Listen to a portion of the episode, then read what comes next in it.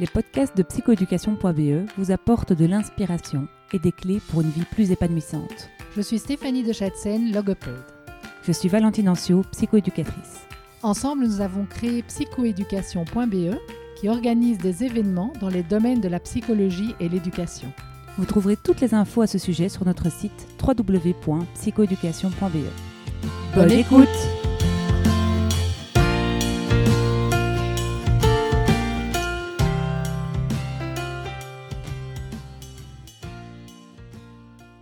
Aujourd'hui, dans le podcast de psychoéducation.be, nous recevons Isabelle Roskam. Isabelle, bonjour. Bonjour.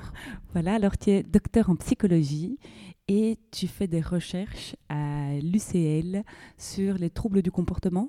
C'est ça, sur les troubles du comportement et sur la parentalité. Oui. Ok. Et le burn-out parental. Et le burn-out parental. Ok. Donc, euh, est-ce que tu peux nous en dire un peu plus sur, euh, sur ton parcours? Qu'est-ce qui t'a amené à avoir ces, ces, champs de recherche euh? Alors, le premier champ de recherche sur les troubles du comportement, c'est lié au fait que j'avais des consultations cliniques au, aux cliniques universitaires Saint-Luc, dans le service de neuropédiatrie. Et on a constaté en fait que la, la demande la plus récurrente, la plus fréquente, c'était celle de jeunes parents qui venaient avec des enfants en très bas âge, deux ans et demi, trois ans, avec comme demande principale le fait que l'enfant était difficile et que bah, soit l'école avait signalé euh, des difficultés de comportement en faisant pression sur les parents pour qu'ils cherchent d'où ça venait et mmh. chercher des solutions, soit parfois c'est l'entourage, soit parfois c'est les parents eux-mêmes qui étaient inquiets. Et par ailleurs, pas de plainte euh, ni au niveau du langage, ni, mmh. euh, ni d'enfants prématurés, enfin ce genre de choses. Et on a été interpellé par le fait que oui, c'était des demandes très fréquentes et aussi à l'époque, ben, pas beaucoup de réponses à apporter en ne sachant pas, par exemple, si ces enfants, ben, euh, en grandissant, se normalisent, par exemple. Voilà, mhm. Est-ce que c'est juste un passage parce que finalement les enfants sont très immatures à deux ans et demi et puis finalement tout rentre dans l'ordre? Ou si ce sont des enfants qui vont évoluer vers des syndromes euh, comme l'hyperactivité, par exemple? Et d'où l'idée euh, de se dire, ben, la seule façon de bien répondre à cette question, c'est en fait de suivre ces enfants dans leur, dans leur évolution spontanée et d'arriver à comprendre ben, vers quoi est-ce qu'ils évoluent, quels sont les facteurs de risque ou de protection qui vont les amener en fait à soit se normaliser, soit euh, en arriver euh, à des syndromes euh, comme, comme celui de l'hyperactivité ou des troubles d'opposition, par exemple. Et du coup, voilà, c'est ce qu'on a commencé à faire. Ah, voilà. Et les résultats du coup de cette recherche, qu'est-ce que ça donne On a suivi les enfants jusqu'à l'âge de 16 ans. Donc, on a fait le suivi longitudinal pendant 12 ans. et ce sont des enfants, cette cohorte-là, en tout cas, n'a pas reçu d'intervention. Donc, c'est vraiment de l'évolution spontanée. Et ce que ça donne, bah, c'est qu'il y a une partie d'entre eux qui se normalise et puis une partie qui ne se normalise pas. Et on avait mesuré chez chacun tous les six mois euh, des facteurs comme euh, les profils d'attachement, par exemple, euh, les pratiques éducatives parentales, le développement du langage et le développement du fonctionnement exécutif. Et l'idée, c'était de se dire, bah, est-ce qu'on a des profils d'enfants dont on pourrait, a posteriori, du coup, repérer quels étaient les facteurs qui étaient présents quand ils étaient petits et qui expliquent pourquoi ceux-là ont bien ou mal évolué. Et euh, voilà, alors qu'est-ce qu'on a, quels sont les grands, euh, les grands enseignements à retenir? Alors d'abord, le premier, c'est de se dire que euh, ce sont des troubles qui sont toujours multifactoriels. Donc on n'a pas, par exemple, des enfants qui massivement ont des problèmes exécutifs et puis tout le reste va bien. Donc, pour que le développement se produise pas bien, c'est des enfants qui vont cumuler plusieurs facteurs de risque quand ils sont petits. Donc c'est comme si finalement on était préparé à faire face à l'une ou l'autre faiblesse, mais quand mhm. les faiblesses s'accumulent, alors le comportement qui est en fait la face visible, la, pointe de l'iceberg, ben, en fait euh, se, détériore en fait. Voilà, donc ça c'est une première chose. Une deuxième chose, c'est que euh, ce qui prédit le plus à long terme les, difficultés de comportement, c'est tous les aspects relationnels, donc tous les mhm. aspects liés à l'attachement et toute la relation avec les parents sur le plan éducatif. Ça ne veut pas dire que le langage et le fonctionnement exécutif n'a pas d'importance, mais sur le long terme, en tout cas, sont les enfants qui souffraient de problèmes relationnels qui euh, sont restés les plus impactés. Et une troisième leçon à retenir, c'est qu'on avait demandé euh, chaque fois au père, à la mère, à l'instit, et puis nous-mêmes, on avait fait une évaluation. Donc on avait quatre évaluations de l'enfant tous les six mois. Et ce qu'on a repéré, ben, c'est que, en fait, parfois on avait l'impression que chacun avait évalué des enfants différents. Donc parfois on ne voyait pas du tout la même chose. L'instit, par exemple, disait c'est la catastrophe à l'école, mais les parents disaient bah, non, à la maison ça va, parfois l'inverse. Parfois nous on était inquiets, les parents pas. Et donc, on s'est parfois dit, OK, on a des problèmes un peu avec nos échelles de mesure. Mhm. Euh, il s'est avéré que ce n'était pas des problèmes d'échelle de mesure. Par exemple, euh, ce qui explique pourquoi on ne voit pas les mêmes choses, c'est euh, des seuils de tolérance. Donc, si on demande, par exemple, sur des échelles de comportement, mais tiens, est-ce que c'est un enfant qui remue beaucoup sur sa chaise, je prends un exemple bah, tout dépend ce que moi je considère qu'un enfant à 3 ans peut ou pas remuer sur sa chaise. Donc il y a des seuils de tolérance qui sont très différents selon qu'on est un professionnel, un parent, selon qu'on est une mère, un père. Euh, par ailleurs, ça, ce qui diffère aussi de, parmi les évaluateurs, c'est quel est le groupe de comparaison. quand, on demande est-ce que l'enfant remue beaucoup sur sa chaise, ben, c'est toujours par rapport à d'autres enfants que j'ai observés. Mhm. Et donc l'institut, son groupe de comparaison, ben, c'est le reste de la classe. Pour les parents, c'est parfois les frères et sœurs aînés. Mhm. Et donc si on a des frères et sœurs aînés qui sont très remuants, ben, l'autre il est juste normal. si on a des frères et sœurs aînés qui sont très calmes, qu'on en a un qui remue, ben oui, alors euh, il remue beaucoup en fait. Donc voilà, tout ça c'est des petites choses qui faisaient que euh, parfois on avait euh, vraiment des corrélations qui étaient proches de zéro. Et on s'est dit, qu'est-ce que ça veut dire au fond? Et ce qu'on en a retiré, c'est que finalement, les enfants qui évoluent le plus mal, c'est ceux où tout le monde était d'accord de dire que ça n'allait pas. Et ça, c'est vraiment un indicateur précieux quand les enfants sont petits. C'est est-ce qu'on a une espèce d'accord interjuge que quel que soit l'endroit où cet enfant se trouve, à l'école, en famille, dans des activités extrascolaires par exemple, eh ben ça ne va jamais. Parce que ça, c'est comme si euh, ça disait quelque chose du fait qu'il y a quelque chose dans l'équipement de l'enfant qui fait que quel que soit l'environnement dans lequel il évolue, peu importe que l'adulte euh, s'adapte à cet enfant, qu'il lui fasse des demandes raisonnables, adaptées à son niveau, etc., l'enfant ne parvient pas en fait à répondre aux demandes de l'environnement. Mhm. Et ça, ces enfants qui, pour qui tout le monde était OK et qu'à trois ans, vraiment, c'était la catastrophe, ça, c'est vraiment ceux qui ont le plus mal évolué. Et donc ça, c'est vraiment quelque chose qui aide à repérer euh, en bas âge les enfants auxquels on doit être le plus attentif c'est quand vraiment dans n'importe quel milieu qu'il fréquente, en fait, ces troubles du comportement sont massivement présents et reconnus par les personnes qui, les entourent. Ok. Et ce qui est génial, c'est que ça se fait avant 5 ans, parce que moi, en tant que professionnel, je les reçois plutôt en début de primaire, vu que bah, voilà, mhm. les consultations en cabinet sont en tout cas plus efficaces, mhm. euh, vu que l'enfant est équipé du langage et, mhm. peut faire un, peu de transfert. Donc j'imagine que vous avez développé des prises en charge suite, euh, suite à, ces constats en dessous de 5 ans déjà? Voilà, donc l'idée c'était de se dire, ok, si on a déjà des indicateurs qui nous permettent de savoir quels seraient les enfants qui seraient prioritaires, alors qu'est-ce qu'on peut faire déjà avant 5 ans? Alors comme les quatre facteurs qu'on a, a mesurés étaient tous en fait liés au problème de comportement, même si certains prédisent mieux à long terme, en fait il est clair que les enfants avaient tous... Alors si on prend le comportement comme la pointe de l'iceberg, on peut se dire que sous la pointe de l'iceberg, euh, c'est tous des enfants difficiles, mais sous la pointe de l'iceberg qui cachent des facteurs de risque qui sont particuliers. Donc certains vont être difficiles parce qu'ils ont un profil d'attachement compliqué et du fonctionnement exécutif qui est problématique, mais pour un autre, ça va être des problèmes de langage et des problèmes liés plutôt aux pratiques éducatives parentales. Donc les profils derrière sont, parfois différents, mhm.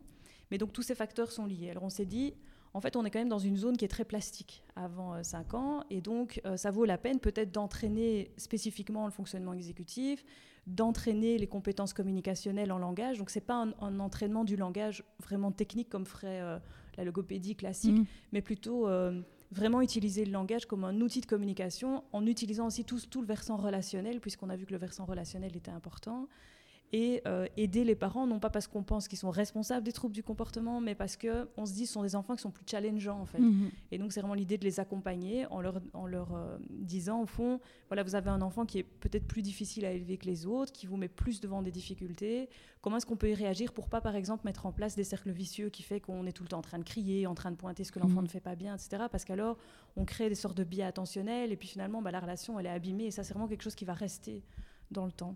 Alors on a euh, en effet testé des interventions. Alors c'est pas qu'il n'en existait pas, mais les interventions qui existaient euh, sont des interventions qu'on dit un peu mastodontes, parce qu'en fait c'est des gros programmes qui vont stimuler 36 trucs à la fois, et finalement on ne sait pas qu'est-ce qui aide vraiment. Mmh. Voilà. Et, finalement c'est pas non plus, le rapport coût-bénéfice n'est pas très bon, parce que quand on regarde les tailles des faits, bon, elles sont pas négligeables, mais en même temps on se dit, ok, mais les gens ont fait 18 semaines, on a travaillé 36 variables, et on se dit finalement, pour en arriver à une taille d'effet qui est modérée, bah, c'est beaucoup d'efforts pour finalement pas grand-chose.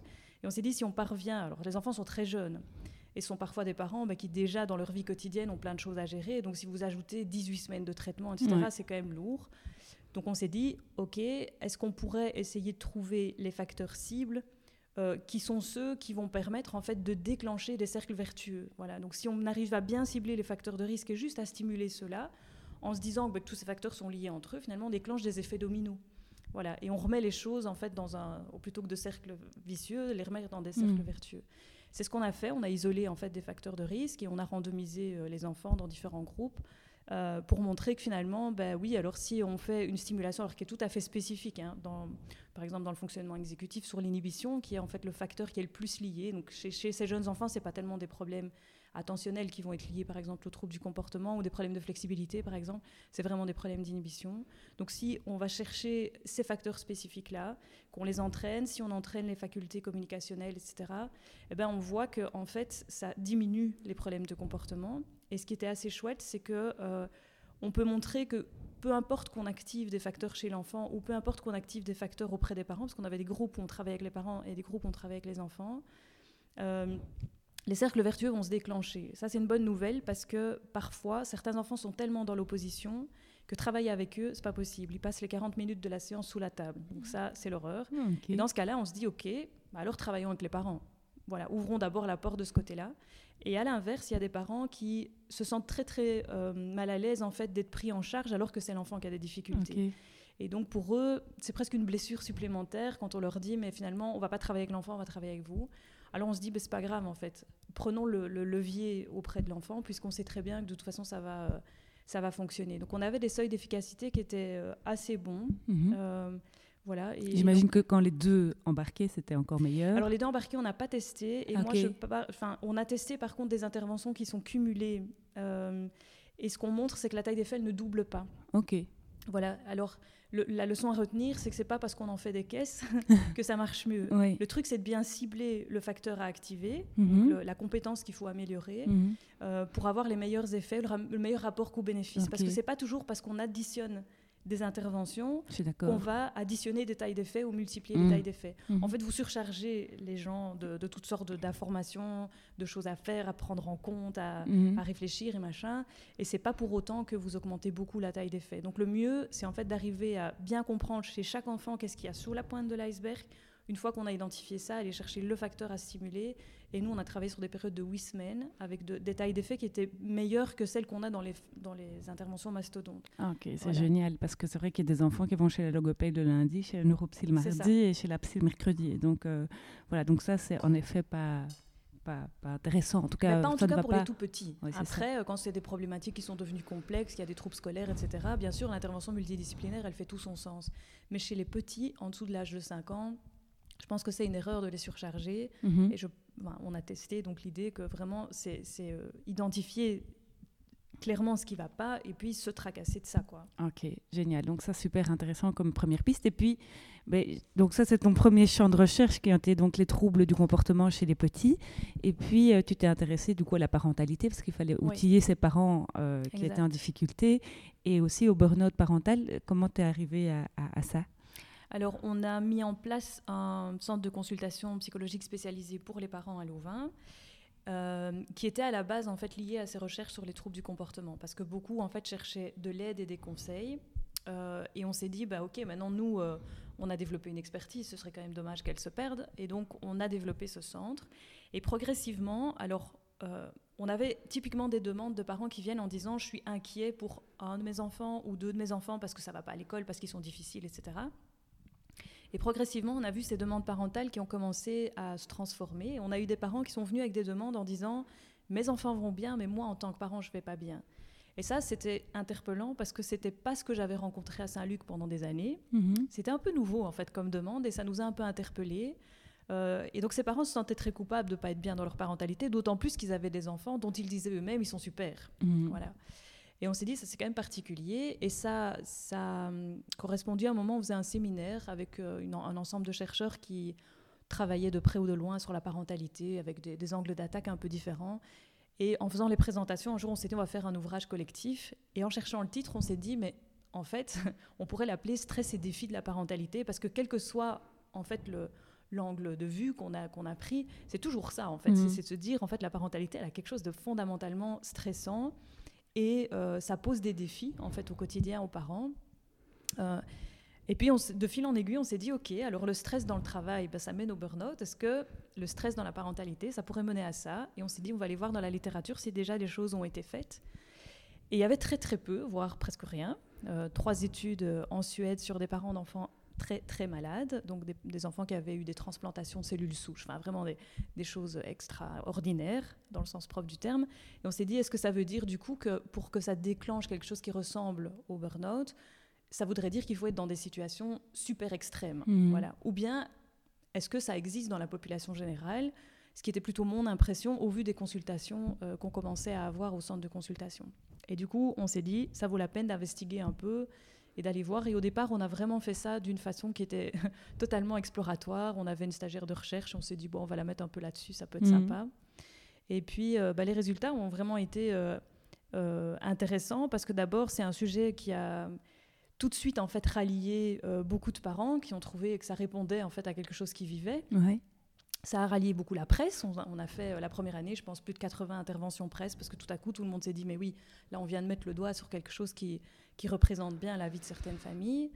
Euh, et alors, les, journalistes, en fait, nous ont euh, beaucoup stimulés parce qu'ils posaient des questions auxquelles on ne savait pas répondre au départ, voilà, mais qui étaient légitimes, du genre, est-ce qu'il y a des profils types de parents qui tombent en burn-out, genre, est-ce que c'est le truc des familles monoparentales, est-ce que c'est le truc des familles précarisées? Euh, voilà, par exemple, est-ce que c'est le truc plutôt euh, des gens euh, qui veulent en faire de trop voilà, donc on a fait beaucoup de parallèles avec ce qui se passait dans le domaine professionnel, mais en cherchant aussi à quelles étaient un peu les spécificités. Mhm. Et c'est ce qui en fait bah, donné lieu à ce genre de recherche qui maintenant prend tout notre temps, enfin tout mon temps en tout cas, et qui, qui m'a fait dévier de, de, la perspective des troubles du comportement pour ne plus me tracasser que, que de la question du burn-out parental qui est juste passionnante. Quoi. Vraiment, parce qu'en fait, quand on devient parent, enfin, en tout cas, la parentalité est quasi un but en soi, enfin, au niveau de la société, c'est vraiment le truc qui va te rendre heureux, qui est un aboutissement, qui est un accomplissement. Et en effet, on se rend compte que bah, quand on devient parent, c'est pas, c'est loin d'être un long fleuve tranquille euh, au quotidien. Et, donc, on est un peu trompé sur la marchandise quelque part, j'imagine. Enfin, en tout cas, il y a, y a, quelque chose, en tout cas, qui, qui est véhiculé. Euh, euh, par l'inconscient collectif quelque part mm-hmm. qui, qui n'est pas juste. Et donc euh, j'imagine qu'il y a, y a de ça dans, dans, ce que tu étudies, il y a un peu cette euh, désillusion, ou en tout cas, voilà, ce... oui, c'est peut-être cette surprise que c'est pas si facile d'être parent aujourd'hui. Oui, alors c'est une question complexe, hein, parce qu'il y a évidemment tout un côté... de profil individuel. Donc bien sûr, il y a des caractéristiques qui font que les gens vont être plus amenés à tomber en burn-out que d'autres. Mais c'est vrai qu'il y a tout un contexte sociétal aussi hein, mhm. que tu soulignes. Euh, et, certainement le fait qu'il y a des attentes qui ne sont pas réalistes euh, mhm. par rapport à la parentalité. Alors ces attentes, elles ont de fonction, hein, parce que quand même, la parentalité, c'est ce qui fait que l'espèce humaine survit. Bien sûr, d'ailleurs, on en fait un, puis on en fait un deuxième, et puis comme toi, on en fait cinq parfois. Et donc, je pense qu'on a des mécanismes biologiques, psychologiques et sociaux qui font que la parentalité reste très attractive euh, au niveau biologique, bah oui, tout le monde connaît euh, l'espèce euh, d'horloge biologique, comme mhm. on dit, cette espèce de pression interne que tu sens à un mhm. moment donné où c'est le moment, tu, tu, veux absolument avoir des enfants. Mais il y a aussi après tout le côté attente sociale, bien sûr, et, ces messages euh, véhiculés, ne serait-ce que par les cartes hein, que tu mm. reçois euh, mm-hmm. euh, à la naissance de tes enfants, on ne va jamais souligner que, le bon côté des choses. Et mm. on va toujours féliciter quelqu'un qui attend un bébé. Mm-hmm. on, va, rarement lui souhaiter bonne chance, en fait. voilà, même de façon ironique. donc, bien sûr, ce sont des mécanismes qui font qu'il y a une espèce de, de croyance et de représentation que la parentalité, c'est forcément quelque chose qui va t'épanouir et tout ça. Et quand les gens deviennent parents, bah oui, ils constatent que non, en fait, il y a aussi le côté sombre et des choses qui sont difficiles à gérer et que c'est pas toujours une expérience euh, épanouissante et que la parentalité, par essence, en fait, elle est stressante. Les stresseurs du quotidien, ils sont, ils sont là tout le temps. On mhm. se stresse même pour des choses qui n'arrivent pas. On se stresse pour ce qui pourrait arriver à nos enfants. Et donc, euh, le stress, il est là en permanence. Mais ce stress, il va jamais euh, mener au burn-out tant qu'il il y a des ressources pour y faire face. Le problème mhm. des gens qui tombent en burn-out, c'est quand ce stress devient trop intense, qui se chronicise, comme on dit, et mhm. que les gens n'ont pas les ressources pour y faire face. Et parce que finalement, le stress, c'est quelque chose d'ordinaire dans la parentalité. C'est pas une surprise. Voilà. Et même si on n'en était pas tellement conscient avant d'avoir des enfants, on en est très vite conscient. Mais la plupart des gens s'adaptent. Euh, ceux qui ne s'adaptent pas, c'est parce qu'à un moment donné, il y a un déséquilibre entre trop de stress trop longtemps mhm. et puis pas assez de ressources pour y faire face. Voilà. Et, et, quand je dis trop de stress trop longtemps, c'est un stress qui, qui va s'accumuler. Donc de nouveau, c'est pas euh, juste une chose qui vous arrive qui fait que vous allez tomber en burn-out. C'est euh, une série de petites choses, parfois qui s'accumulent et qui font que la quantité de stress devient importante, mais surtout elle va être chronique. Donc c'est pas juste parce que l'enfant est tombé malade et puis il a fait une chute en vélo et puis voilà. Donc ça ce sont des choses qui sont euh, passagères, on va dire. Donc ça, ça non plus, ça mène pas en mmh. burn-out. C'est vraiment quand il y a trop de stress trop longtemps et qu'on ne prend pas euh, attention à mettre suffisamment de ressources pour faire face à ce stress. Ok. Et pour reprendre euh, les questions des journalistes, hein, parce que tu as aiguisé ma, curiosité, est-ce qu'il y a des parents qui sont plus euh, sujets au burn-out que d'autres? Est-ce qu'il y a des populations plus fragiles? Est-ce qu'il hmm. y a des facteurs euh, de risque qui, qui, voilà, qui font qu'on craque? Hmm. Alors, c'était vraiment une question très ouverte. Hein. Alors, on avait plein de mythes et plein de représentations. Et euh, au début, ce qu'on s'est dit, c'est qu'on va investiguer toute une liste de facteurs de risque, en fait, parce qu'on ne savait pas du tout lesquels euh, allaient être vraiment liés au burn-out. Et on les a placés en cinq ensemble. On s'est dit, OK, il y a toute une série de facteurs sociodémographiques qui peuvent contribuer à augmenter le stress. Par exemple, le fait d'avoir plusieurs enfants. Bah, si tu as trois enfants, bah, tu as trois boîtes à tartines, trois écoles, enfin trois problématiques scolaires à gérer. Mmh. Euh, les activités extrascolaires x 3, etc. etc. trois fois plus de risques qu'il y en ait un qui soit malade le matin. Enfin, voilà. Mm. Donc, le nombre d'enfants, c'est typiquement un facteur sociodémographique qui pourrait augmenter le stress. Le, on a même regardé, par exemple, les mètres carrés de la surface habitable. On s'est dit, OK, si on vit à 5 dans un espace réduit, ça augmente le stress parce que tu n'as pas un espace pour aller respirer, mm. tes enfants ne peuvent pas faire du bruit sans que forcément ça t'incombe, etc on s'est dit, bah, les familles précarisées, hein, c'est clair que si tu as de l'argent pour payer une babysitter, aller euh, te faire une soirée resto pour, euh, voilà, pour te détendre, ça peut aider, etc. Ça, c'est les facteurs sociodémographiques. Puis on s'est dit, il y a des facteurs qui sont situationnels, comme le fait d'avoir un enfant avec des troubles du comportement, un enfant qui a des problèmes scolaires, un enfant avec un handicap, un enfant malade, hein, puisqu'il y avait ces études en Suède qui tendaient à montrer que les parents d'enfants très malades avaient en fait des niveaux de burn-out beaucoup plus élevés que dans la population générale. Puis on a pris tout ce qui était facteurs liés aux parents en tant qu'individu. Donc, euh, par exemple, son profil d'attachement à lui de quand il était euh, plus jeune. Euh, mais aussi, par exemple, est-ce qu'il a des tendances au perfectionnisme, parental en particulier Est-ce que c'est quelqu'un qui a un bon sentiment de compétence parentale Voilà, donc vraiment des choses qui sont liées à, au parent lui-même. Et puis on a regardé des aspects qui étaient liés à la relation avec l'enfant, donc les pratiques éducatives. Est-ce que par exemple c'est des parents qui n'adressent jamais de demande d'autonomie, donc font beaucoup à la ah place de leurs enfants par exemple est-ce que ce sont des parents qui euh, euh, vont utiliser des pratiques qui augmentent le stress, par exemple Le fait d'avoir des pratiques inconsistantes? Donc, genre, c'est non, mais dans 30 secondes, ça peut devenir oui. Alors, quand on fait ça, ben, les enfants apprennent que ça vaut la peine de demander 10 fois, hmm. parce qu'il y a une chance que tu craques. Alors, trois enfants qui demandent 10 fois la même demande à chaque fois et qui font 10 demandes par jour, ben voilà, tu vois que ça augmente le stress. quoi. Et puis des aspects qui sont liés au fonctionnement familial, typiquement la coparentalité par exemple. Est-ce qu'on forme une bonne team avec son conjoint? Euh, est-ce qu'il y a de l'entraide? Est-ce qu'on est OK sur les valeurs éducatives? Euh, Est-ce qu'il y a beaucoup de conflits dans le couple? Est-ce qu'il y a de la satisfaction conjugale? Et on a regardé tout ce qui était ce qu'on appelle le chaos familial. Donc, est-ce qu'il y a des routines dans la famille qui font que ça diminue le stress Par exemple, euh, dans une famille comme ici, où on est sept, il y a beaucoup de linge. Si tu mets pas en place des routines, au bout de trois jours, tu exploses. Ah voilà, donc il faut des routines qui vont soulager. En fait, c'est toute l'organisation du quotidien qui diminue la charge mentale. Donc, on a pris toute cette liste de facteurs et on s'est dit lesquels vont être liés. Euh, et ce qu'on a remarqué, c'est qu'en fait, les facteurs sociodémographiques et situationnels, ils expliquent presque rien. Donc, en fait, pour répondre à la question, c'est pas les familles monoparentales, c'est pas les familles précarisées, c'est pas les gens qui travaillent, c'est pas voilà. Et parfois, ça allait même tout à fait dans le sens inverse de ce qu'on avait imaginé, parce qu'on s'était dit, ok, les gens qui travaillent beaucoup, bah, ils font face à, à, la difficulté de concilier vie familiale, vie professionnelle.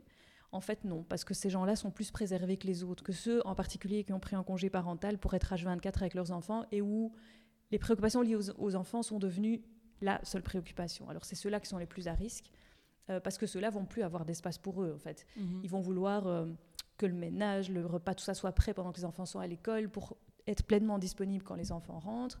Euh, ils vont pas s'autoriser euh, à, ne pas être à la grille de l'école à 3h30 parce que quand même, ils ont pris un congé pour être là. Enfin, vous voyez Et donc, voilà. Donc, on n'a pas vraiment des profils sociodémographiques qui font qu'on peut repérer de ce point de vue-là des, des populations à risque. Et finalement, le fait d'avoir des enfants en difficulté, ça ne joue pas beaucoup non plus. Euh, on a des collègues qui se sont penchés sur ces questions-là et qui montrent qu'en fait, si tu as deux enfants qui ont des difficultés, ça commence à peser dans ta balance, mais avoir un enfant qui a des problèmes scolaires, c'est pas ça qui va t'amener en burn-out. Par contre, les facteurs qui contribuent le plus, c'est les facteurs personnels, les facteurs liés à la relation avec l'enfant et les facteurs liés au fonctionnement familial. En soi, c'est une bonne nouvelle parce que les facteurs situationnels et sociodémographiques, on peut rien y faire. Mais oui, c'est génial. Voilà. Et donc, en fait, les autres, on peut les travailler. Voilà. Et ce que ça nous a montré aussi, c'est qu'il n'y a aucun facteur tout seul qui va entraîner le burn-out.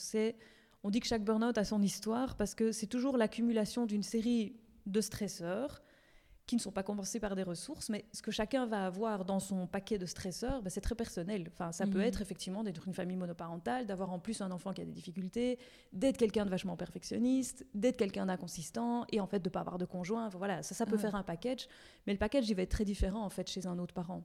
Mais c'est toujours ce même phénomène qui a trop de stress à un moment donné, qui s'est accumulé, et pas de ressources. Mais ce qu'il y a dans les facteurs de stress, ça c'est vraiment très, euh, très personnel en fait à chaque situation. Et donc c'est toujours important d'aller voir en fait qu'est-ce qu'il y a dans ce package, euh, mais en sachant que le processus il est toujours le même. Donc quand on prend les parents en charge en groupe, euh, le grand intérêt c'est que chacun se retrouve bien dans ce processus général, mais c'est que dans son histoire, bah, il a finalement été amené à accumuler une série de stresseurs qui lui sont propres et qui ne ressemblent pas forcément, voilà, mais que l'histoire, la, manière dont le burn-out se produit, elle est toujours la même en fait. Bah oui, parce que comme pour les enfants, suite à tes constats, tu as mis en place euh, des groupes de parents euh, de soutien à la parentalité euh, qu'on peut retrouver dans beaucoup de mutuelles. en tout cas, je vois beaucoup ces mm. groupes circuler. Et donc, et, qu'est-ce qui s'y passe Comment tu es arrivé à, construire ça? Alors l'idée, bah, c'était de se rendre compte qu'en fait, on avait une prévalence d'à peu près entre 5 et 8 quand même de parents qui, qui éprouvaient les symptômes du burn-out tous les jours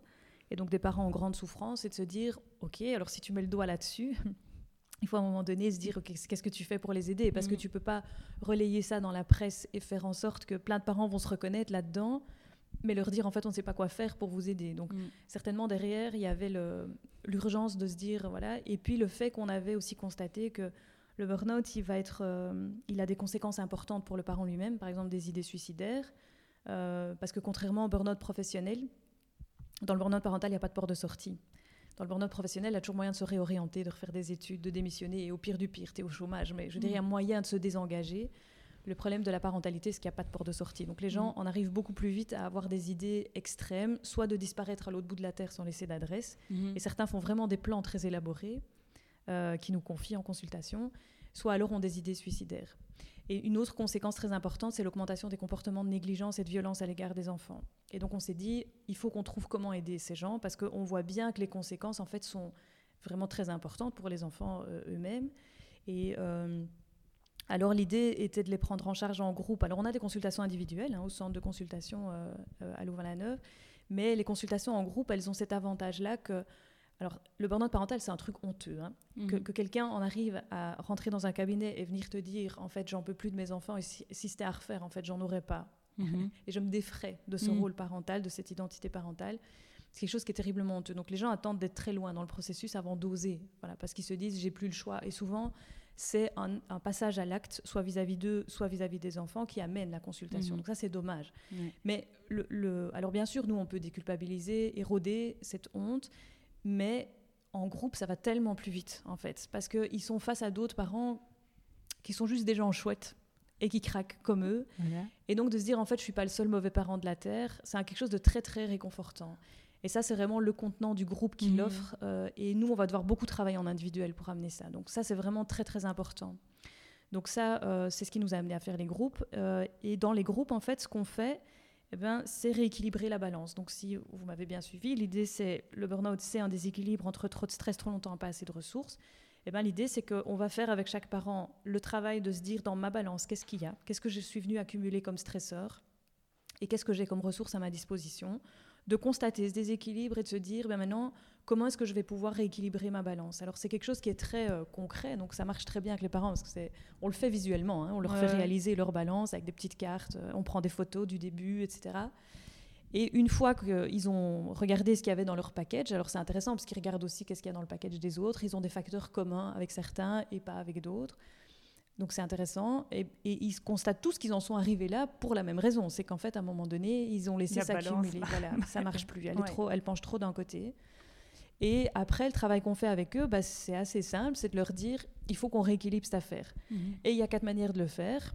Deux manières du côté des stresseurs et deux manières du côté des ressources, et on va les combiner. Du côté des stresseurs, on se dit que parfois, il y a des stresseurs qu'on a laissé s'accumuler, qu'on pourrait tout simplement sortir de la balance. Alors je vais donner un exemple assez simpliste.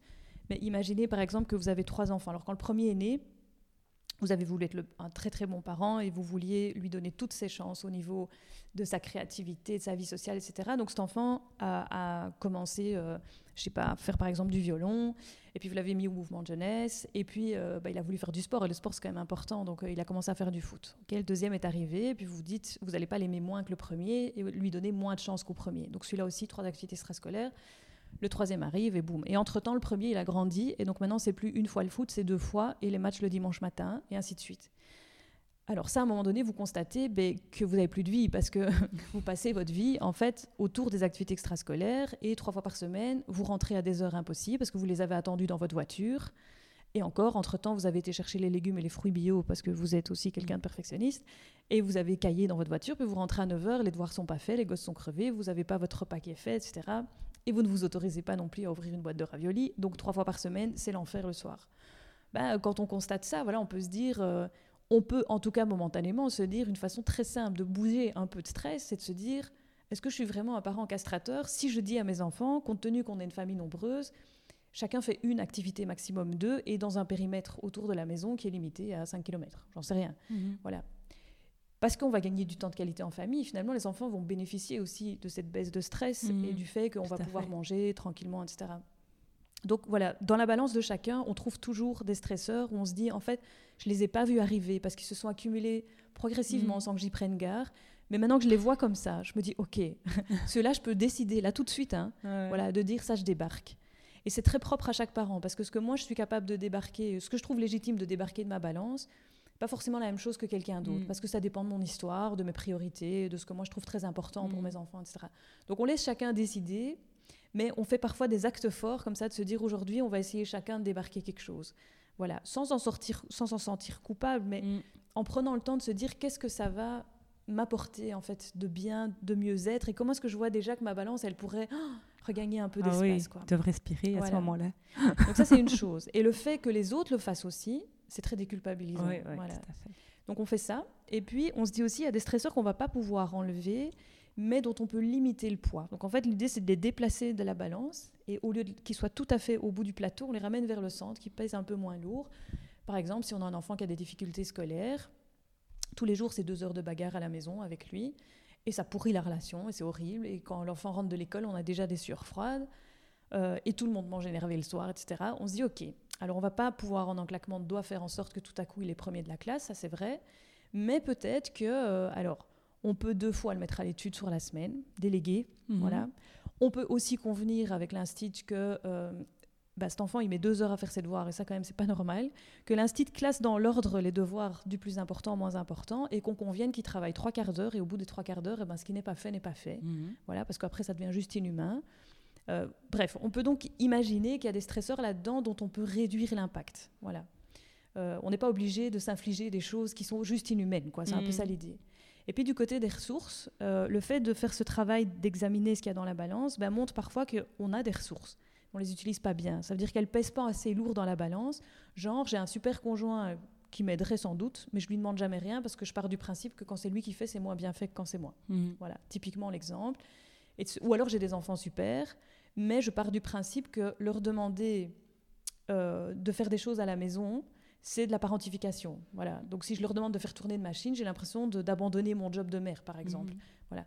Donc c'est l'idée de se dire, OK, il y a déjà des ressources, essayons déjà d'employer celles-là mieux et à bon escient. Mhm. Voilà. Et posons-nous les bonnes questions de pourquoi est-ce que euh, je ne les emploie pas, au fait. Mhm. voilà. Et donc, on va déjà essayer de déplacer en fait, sur le plateau pour que ces ressources, elles pèsent un peu plus lourd.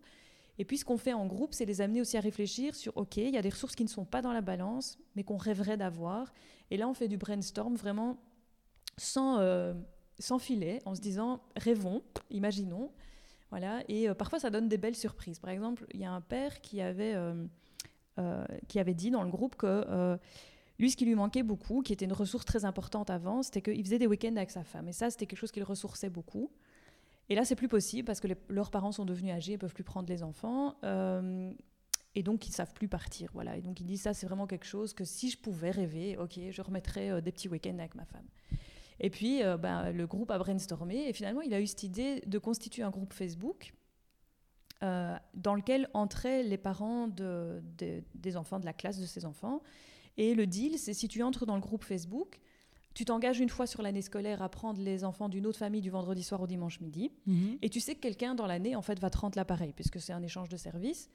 Et le père nous a dit, OK, moi j'ai gagné deux week-ends de qualité. Celui, évidemment, je peux partir avec ma femme tranquille, en sachant que mes enfants passent un bon week-end, euh, mhm. voilà, chez des gens de confiance.